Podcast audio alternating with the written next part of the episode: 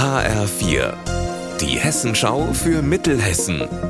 Hier ist das Studio Gießen. Hallo, ich bin Alina Schaller. Die Kettennatter kommt aus Kalifornien und Mexiko, es gibt sie aber auch bei uns. Seit August steht die Schlange auf der Liste der invasiven Arten, ist also eines der Tiere, die sich hier in der Natur verbreiten und damit die biologische Vielfalt in Deutschland bedrohen.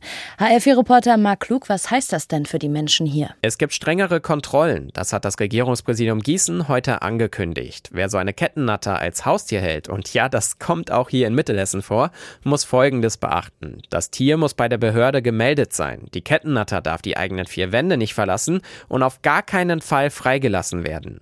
Bis August gilt eine Schonfrist. Bis dahin kann eine Kettennatter noch als Haustier gemeldet werden. Eine neue kaufen ist danach aber verboten. Denn in Baden-Württemberg wurde die dunkel gefärbte Schlange mit einigen hellen Schuppenringen schon in der Natur entdeckt. Das soll in Hessen gar nicht erst passieren. Heute muss der Puck ins Netz, damit der Traum von der Meisterschaft für die Roten Teufel vom EC Bad Nauheim weitergeht. Heute Abend ist das fünfte Playoff-Finalspiel in der zweiten Eishockeyliga. Im Moment liegen die Teufel mit 1 zu 3 gewonnenen Spielen hinten. Um 20 Uhr geht es los in Ravensburg.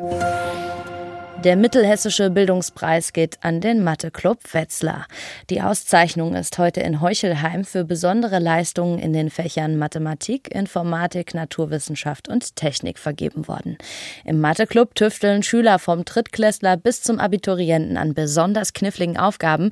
Dabei werden sie von Lehrkräften unterstützt. Weil die Schüler ja schließlich in der Schule büffeln mussten, haben die Lehrer den Preis heute Mittag abgeholt. Sie sind stolz auf ihre Schützlinge. Die arbeiten im Team, die, die bereiten bereichern sich gegenseitig, haben eine hohe Anstrengungsbereitschaft, wirklich so eine Aufgabe dann zu lösen. Da haben die wirklich großen Spaß dran und haben ihre Erfolgserlebnisse, wenn sie dann die Nuss geknackt haben. Wir hatten zum Beispiel einen Schüler, der zwischendurch bei der Mathe-Olympiade Deutschland eine Goldmedaille gewonnen hat. Es gibt auch Schüler, die wirklich kleine Mathe-Genies sind.